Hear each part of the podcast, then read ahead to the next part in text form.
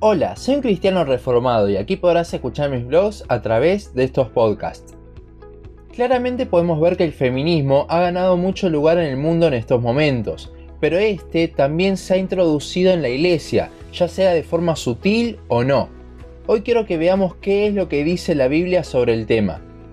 A menudo para hablar del tema muchos citan 1 Corintios 14:34, donde dice que la mujer debe callar en la congregación, pero otras personas dicen que no es aplicable hoy en día por el desastroso contexto de la iglesia en Corintio.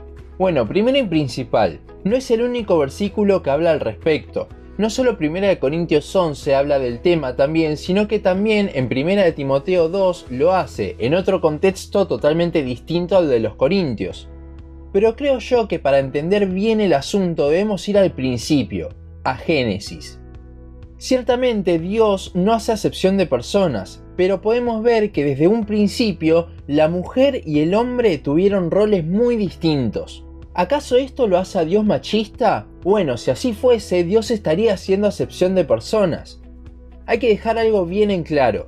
El hecho de que tengan roles distintos no lo hace ni a uno mayor ni a otro menor. Dios creó al hombre para liderar y a la mujer para ser una ayuda idónea. Y esto no es denigrante para la mujer bajo ningún punto de vista, ya que es para lo que Dios la creó. Y Dios hace todas las cosas buenas.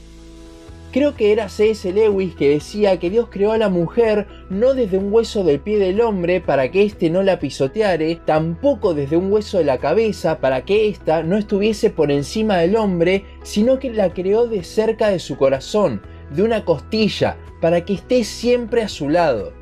Si bien en la caída Dios marca que el hombre será el líder de la mujer, la realidad es que Dios ya había creado a Adán con este rol. Simplemente lo que Dios hizo fue recordárselo a Eva, ya que ésta se había posicionado como líder cuando lo condujo a Adán a pecar. Cuando hacemos las cosas en contra del diseño original de Dios es cuando las cosas salen mal. Ahora, si esto no alcanza para ver el hermoso rol de la mujer, veamos esto en el cuadro de Cristo y la Iglesia. Ciertamente el matrimonio es un cuadro de Cristo y la Iglesia. Esto lo podemos ver claramente en Efesios 5, 22 al 33 y en este pasaje, el versículo 23, dice, porque el marido es cabeza de la mujer, así como Cristo es cabeza de la iglesia, la cual es su cuerpo y él es su salvador. Esto marca cómo el hombre es un cuadro de Cristo en el matrimonio, siendo Jesús la autoridad sobre la iglesia y el hombre sobre la mujer. Entonces, si decimos que es deshonroso para la mujer el rol que Dios le dio, estamos diciendo que igualmente el rol de la iglesia es deshonroso en la unión con Cristo. Imagínese si la iglesia pudiese ponerse por encima de Cristo, sería un desastre. Entonces, ¿cuál es el rol de la mujer? Estar en sujeción a su marido, no a cualquier hombre, aunque debe mostrar el amor de Cristo siempre respetando. Esta sujeción es como nosotros, todos los hijos de Dios, debemos estar sujetos a Cristo. Y el rol del hombre es el de guiar y cuidar en amor a su esposa, así como Cristo lo hace con nosotros. Los dos roles tienen su hermosura porque los dos fueron creados por Dios, y no hay nada más hermoso para una persona que vivir de la manera que Dios determinó que debíamos vivir. Una vez establecido que Dios no es ni feminista ni machista, sino que creó dos roles distintos pero igual de bellos para el hombre y la mujer, veamos cómo impactó el feminismo en la iglesia. Primero y principal, volvamos al asunto de calle la mujer en la congregación. Este callar no significa que no pueden hablar, sino que en el contexto de 1 Corintios 14 y 1 Timoteo 2, el hablar de las mujeres es similar a enseñar, una tarea que realizan los pastores dentro de la iglesia, con lo cual la mujer estaría siendo el líder de la congregación. Como vimos antes, este no fue el rol para el que Cristo la diseñó y además está rompiendo con un cuadro de Cristo. Sigamos al Antiguo Testamento, cuando Moisés rompió la piedra para que saliese agua la segunda vez, en lugar de hablarle como Dios le dijo, el Señor lo castigó no pudiendo entrar a la tierra prometida. ¿Tan grave fue pegarle por segunda vez a la piedra? Bueno, sí, porque esa piedra era un cuadro de Cristo también. Así como la piedra, la primera vez que la rompieron, dio ríos de agua viva, Cristo cuando fue crucificado dio ríos de agua viva, pero ese quebrantamiento fue una vez y para siempre. Por lo tanto, al romper Moisés por segunda vez la piedra, estaba rompiendo también con ese cuadro de Cristo y del sacrificio perfecto una vez y para siempre. Es por esto mismo que Pablo afirma una y otra vez en sus cartas el rol de la mujer, el del hombre y cómo el hombre es el que fue puesto para liderar.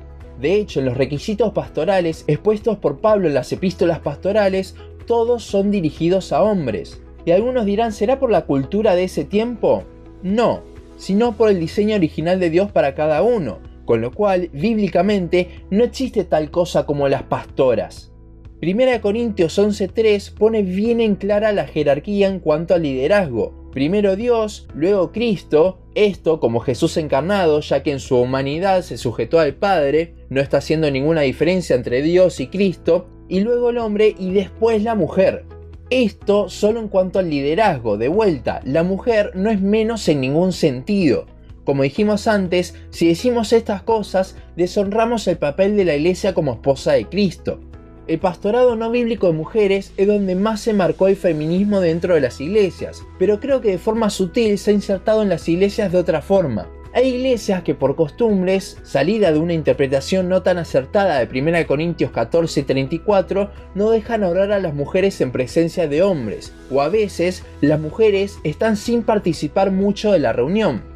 Los versículos que leímos hablan de callar por el hecho de liderazgo, con lo cual, si al orar no están ejerciendo ningún tipo de liderazgo, lo pueden hacer. De hecho, 1 Corintios 11:13 dice que es deshonroso para la mujer orar sin cubrirse la cabeza. Esto de sin cubrirse la cabeza es por una costumbre de ese entonces, lo que nos hace pensar que cubriéndose, o sea, en actitud de humildad, de sujeción, sí puede hacerlo. Sin embargo, como dijimos, hay muchas iglesias que no dejan hacerlo, y muchas mujeres hierven por dentro pensando en su interior, ¿qué? ¿Porque somos mujeres no nos dejan orar? Este tipo de pensamientos cuestionando la autoridad de los pastores realmente es feminista, ya que el centro no está en querer orar, sino que esto pasa a un segundo plano y viene el deseo de la mujer. No digo que siempre sea así, pero tengamos cuidado. Otro ejemplo también es la cantidad de reuniones femeninas y cosas orientadas hacia la mujer que hay hoy en día. No digo que esté mal, para nada, de hecho hacen cosas muy buenas, pero debemos ver el corazón con el que se organiza o con el que se asiste a tales reuniones, o también con los que se compran esos libros. ¿Es con el corazón de animarse como hermanas en asuntos que a los hombres no nos compete mucho? ¿O es para tener un lugar como mujeres y poder escuchar a una mujer predicar? En estas cosas hay que ver el corazón, ya que nuestra naturaleza pecaminosa siempre va a incitar a querer romper el diseño original de Dios. Si en una reunión de mujeres se predican cosas que igualmente también incumbe a los hombres, ¿por qué entonces no dejan participar a los hombres?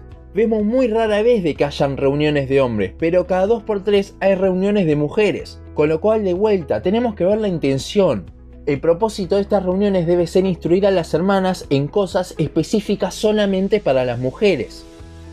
En conclusión, la Biblia establece claramente dos roles distintos para el hombre y la mujer, el feminismo lo que hace es tratar de olvidarse de esos roles y hace que tanto el hombre como la mujer tengan el mismo, algo que no es la forma en que Dios lo estableció. Con lo cual, mujeres, tengan cuidado en su corazón cuando hagan ciertas cosas, no sea que quieran ocupar un rol que no es el hermoso rol que Dios les dio. Respeten a los hombres como autoridad, 1 Corintios 11:3, y sujétense a sus esposos porque este es el cuadro de Cristo y la iglesia. Y hombres, el machismo tampoco tiene lugar acá, ya que la mujer no es menos bajo ningún punto de vista, sino que debemos ser cuidadosos en amarlas y guardarlas del mal, como dice Efesios 5. Tengamos cuidado, ya que el hombre y la mujer son cuadros de Cristo y la Iglesia. Es el Evangelio reflejado en el rol del hombre y de la mujer. Hasta aquí nuestro podcast de hoy. Seguinos en Facebook, Instagram, YouTube y Spotify. En todas nos encontrás como un cristiano reformado. También seguimos en uncristianoreformado.blogspot.com para leer el resto de nuestros blogs. Nos vemos en la siguiente ocasión.